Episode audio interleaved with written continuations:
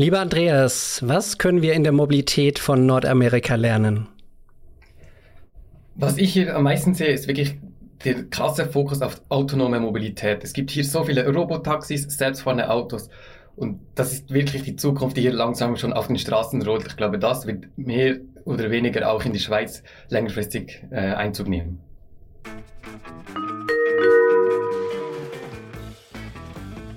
Das Team vom New Mobility Planet heißt Sie herzlich willkommen an Bord.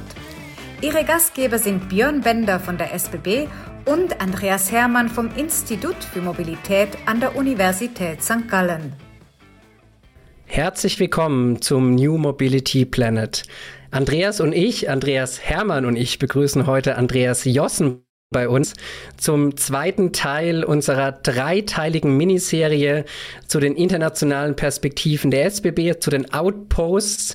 Wir waren vergangene Woche im asiatischen Raum, haben uns die chinesische Perspektive mit Stefan Guggisberg ein Stück weit vor Augen geführt. Heute sind wir an der Westküste der USA in San Francisco, wo Andreas Jossen unserer, ja, unserer Outpost, unser Innovation Scout der SBB in Nordamerika ist ist. Andreas ist schon einige Jahre bei der SBB, war schon für SBB Cargo als Innovation Scout unterwegs, ähm, war vorher bei der Swisscom und hat ja vor gut zwei Jahren, Andreas, äh, nicht lange überlegen müssen, diese spannende Rolle, glaube ich, für die SBB in Nordamerika zu übernehmen. Andreas, wir starten wir auch so. Ähm, was hat dich denn dahin verschlagen? Warum musstest du nicht lange zögern? Äh, was sind so die, die wesentlichen Inhalte deiner Arbeit in San Francisco?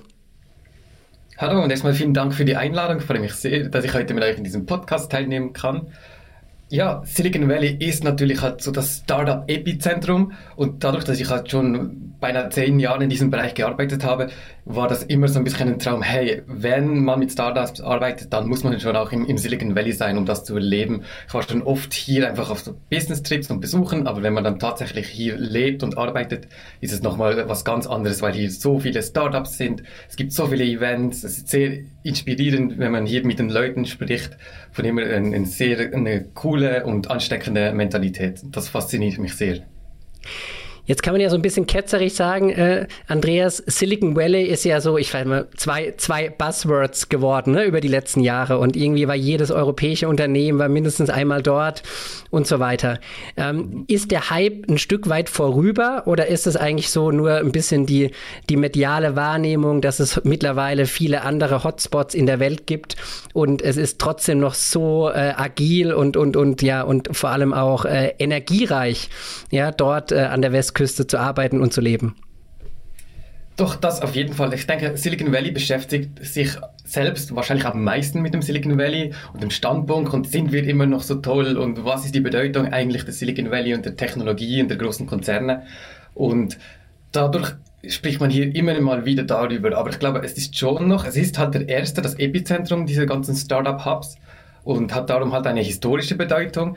Aber dadurch, dass halt hier so viel Risikokapital immer noch ist, also sehr viel Venture Capital, wo die Startups an Geld ähm, erhalten können, dass hier so viele Universitäten sind, das äh, ist schon ein einzigartiges Ökosystem und natürlich auch so die Mentalität, die man in Kalifornien, gerade auch im Silicon Valley hat, diese Gründungsmentalität und dass man auch mal scheitern kann und alles schlecht gehen kann, aber man lernt daraus, dass man schnell etwas ausprobiert.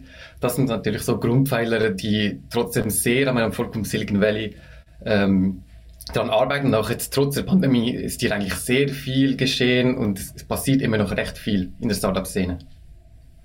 Kannst du mal kurz beschreiben, was so die Hauptthemenfelder für, für dich, für uns als, äh, aus einer SBB-Perspektive sind? Ne? Warum, warum sind wir dort? Was sind so die Themen und, und vor allem auch die ganz speziellen äh, Scouting-Aufträge vielleicht, mit denen du dich äh, tagtäglich beschäftigst? Kannst du ein bisschen mal aus dem, aus dem Nähkästchen plaudern für die, für die große Zuhörerschaft? Mache ich gerne. Ja, meine Mission ist hier eigentlich Innovationen zu finden, Startups oder Technologien, die für die Bahn, für die SBB in der Schweiz relevant sind. Und das können wirklich sehr bahnnahe Technologien sein, aber es kann auch irgendetwas Neues sein, datenbasierte Modelle, neue Geschäftsmodelle und so weiter, die ich dann versuche in die Schweiz rüberzubringen. Und da gibt es immer wieder so Scouting-Aufträge. Bevor wir mit diesen Outposts überhaupt gestartet sind, haben wir intern jenste Bereiche abgeklappert, haben überall gesagt, hey, wir machen das, was habt ihr für Probleme? Und das war wirklich recht gut für uns, weil wir hatten dann so einen Rucksack mit ungefähr 50 Problemen, die wir dann hier am Markt ähm, aussuchen konnten und wirklich schauen, hey, okay, ähm, dieser Bereich sucht eine Technologie für Kundenerkennung. Hier suchen wir irgendwas, um ähm, Zahlen zu digitalisieren. Dort ist etwas Datenanalyse. Und das war natürlich extrem hilfreich, dass wir so direkt schon eine Lösung am Markt suchen konnten.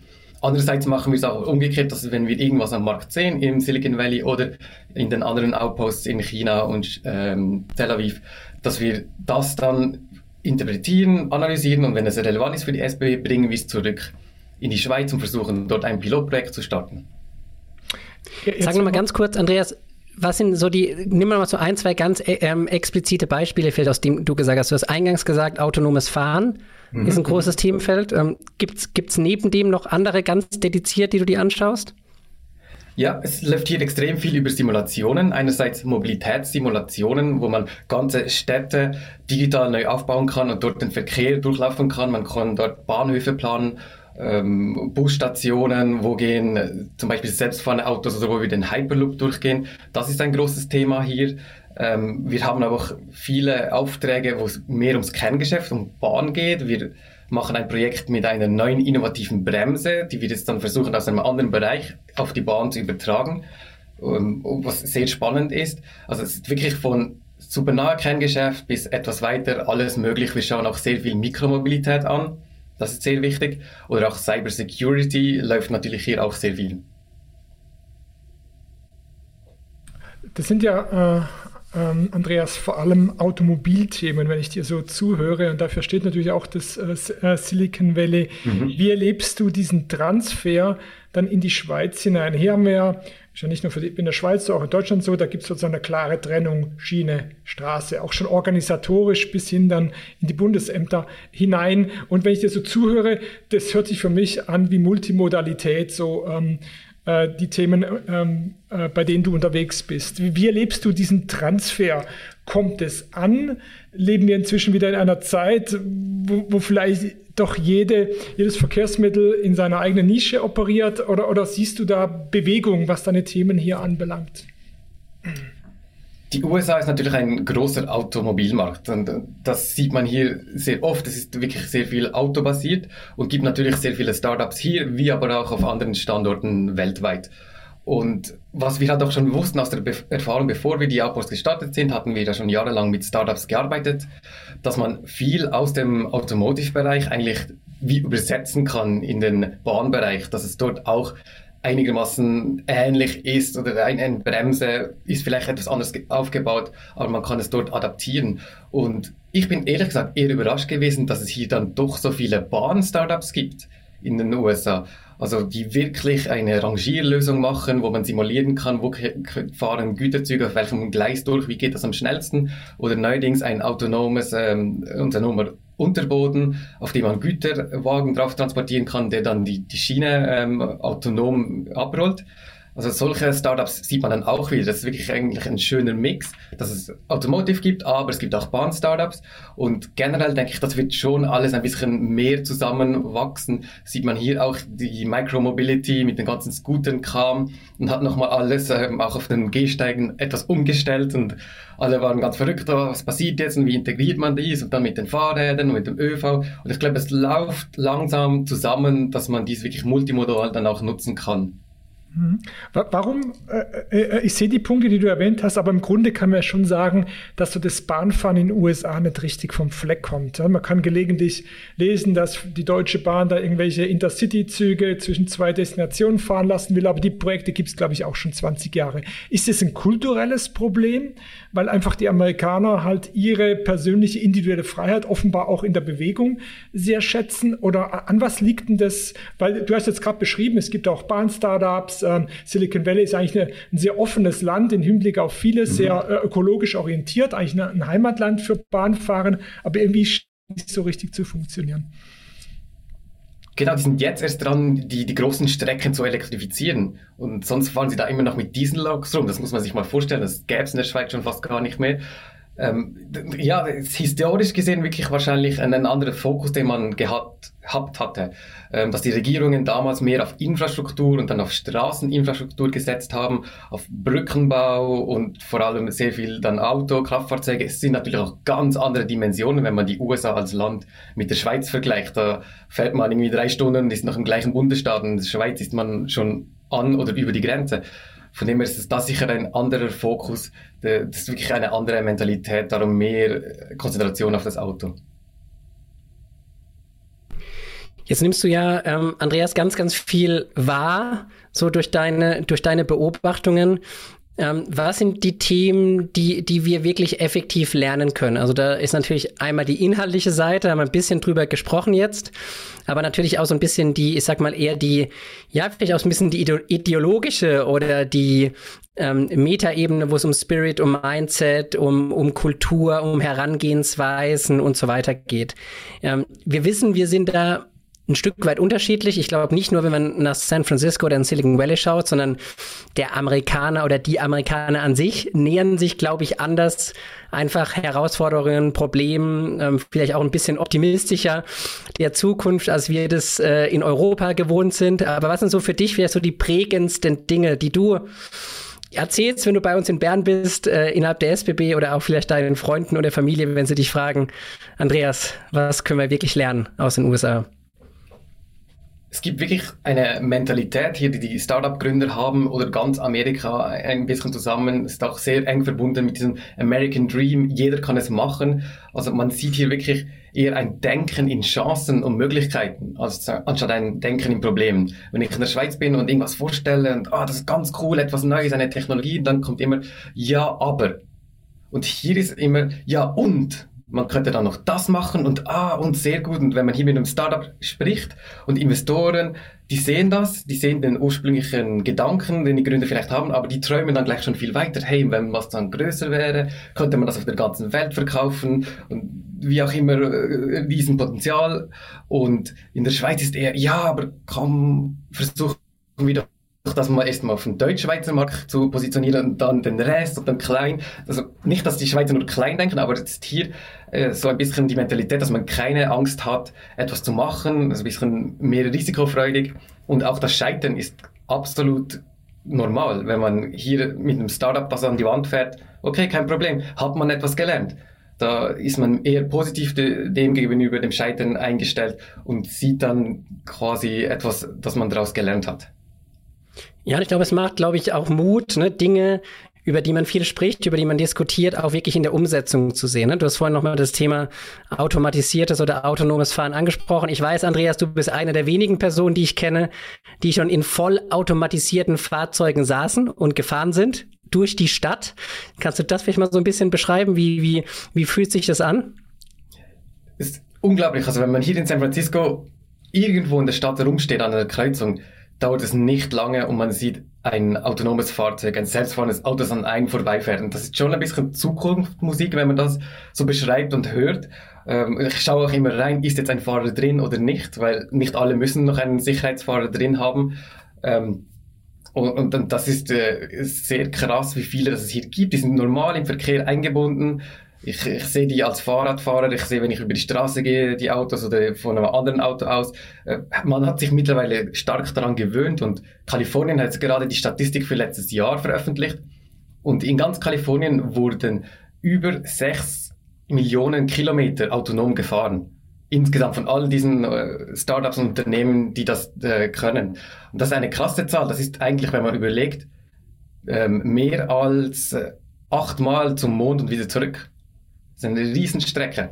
Und ich glaube, Kalifornien hat auch einen sehr guten Move gemacht. Die haben recht früh gesagt, hey, wir müssen wie die Legislatur anpassen. Da hat der Staat sich geöffnet und gesagt, okay, autonomes Fahren, das kommt, aber wir müssen das jetzt auch aktiv angehen. Und darum gibt es so viele Unternehmen, ich glaube mittlerweile 50 Unternehmen haben eine Lizenz äh, für autonomes Fahren in Kalifornien alleine. Und dann unterscheidet man natürlich, es gibt sieben Unternehmen, die haben dann das die Lizenz für das Fahren ohne einen Sicherheitsfahrer und drei Unternehmen, drei Startups haben die Lizenz, die sogar kommerziell auszunutzen. Also hier kann man schon Robotaxi-Services bestellen per App und dann kommt ein leeres Auto angefahren, öffnet die Tür, man kann einsteigen und dann fährt man los zu seinem Ziel. Ähm, dieser, dieser Mobilitätswandel, über den wir in diesem Podcast sehr häufig reden, ist ja immer auch verbunden mit einer äh, Energiewende in gewisser Weise, weg von den fossilen Brennstoffen hin zu den nachhaltigen Energieträgern. Wie erlebst du das in Kalifornien? Das ist also immer von außen betrachtet so der Paradestaat für diese Green, Green Movement in jeder Hinsicht. Kannst du da noch ein bisschen was sagen, wie so diese Einbettung der verschiedenen Wenden, der Mobilitätswende, der Energiewende und alles, was dazugehört, wie, wie das so ein bisschen gemanagt wird? Benzin ist hier recht teuer mittlerweile. Es hat sich extrem stark geändert und Kalifornien hat auch sehr viele Berge und, und dort oben ist ja auch nicht klar logisch, dass es überall Benzin gibt, darum ist es dort dann nochmals teuer.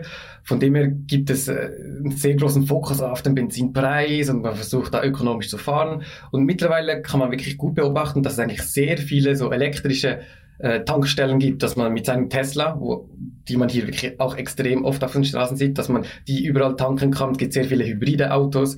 Ähm, Kalifornien hat sogar ab, ich glaube, 20, 30 oder 35 verboten, dass man Benziner neu auf den Markt bringt, dass es nur noch mehr elektrische Fahrzeuge geben soll, die nur, nur noch mehr elektrische dürfen verkauft werden. Und das ist natürlich schon eine Vorreiterrolle. Man denkt hier sehr in ökologischen äh, Bahnen, man will versuchen, das besser zu machen, man hat nicht so viele Ressourcen, es muss eher nachhaltig sein und es gibt auch sehr viele Startups und Unternehmen, die hier an neuen Batterien, an neuen Energie Leitern äh, erproben und forschen und versuchen dann somit auch nochmal das Feld von der anderen Seite aufzuräumen. ist ja immer ganz spannend, Andreas, wie bringen wir jetzt, das werden wir ja oft gefragt, die ganzen spannenden Beobachtungen, Perspektiven dann in die Schweiz und äh, am Ende in die SBB. Ähm, wir hatten äh, Stefan vergangene Woche schon gefragt, ne, wie so ein bisschen die Organisation äh, gerade bei euch auch im Open Innovation Team ist. Jetzt bist du die Person der drei, die hauptsächlich noch äh, in Nordamerika ist, immer wieder in der Schweiz. Bei den anderen beiden ist es äh, aktuell genau andersrum. Das macht es wahrscheinlich für dich nicht leichter. Dann hast du noch einen relativ äh, äh, großen großen Time Gap am Ende zu äh, über zu überspringen. Kannst du da vielleicht mal ein bisschen bisschen berichten? Wie schaffst du das jetzt auch für die Themen mit den ganzen unterschiedlichen Stakeholdern, vor allem auch natürlich intern, dann so in Kontakt zu bleiben, dass am Ende auch auch auch fruchtbare Ergebnisse rauskommen? Mit Kalifornien habe ich natürlich neun, neun Stunden Zeitunterschied und das hat schon recht krass, wenn ich hier ins Büro gehe, ist in der Schweiz wieder Arbeitstag schon vorbei beinahe. Von dem her muss ich immer meinen Arbeitstag entweder spät in die Nacht oder dann früh morgens reinschaufeln, dass ich dort Calls mit der Schweiz machen kann.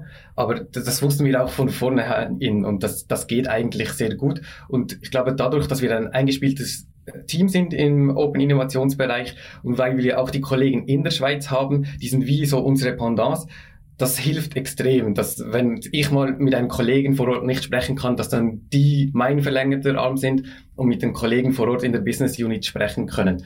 Und was wir auch über die Jahre gelernt habe, ist, wenn man einfach nur so eine spannende Technologie oder ein Startup, welches man gefunden hat, per E-Mail an einen Kollegen sendet, dann kommt meistens nicht wirklich viel dabei heraus. Man muss mit den Kollegen sprechen. Am, am besten tut man das dann halt wirklich in der Cafeteria. Man geht auf einen Kaffee oder vielleicht an einen Apero auf ein Bier, trifft sich dort und bespricht die Cases, geht die Auge zu Auge quasi durch.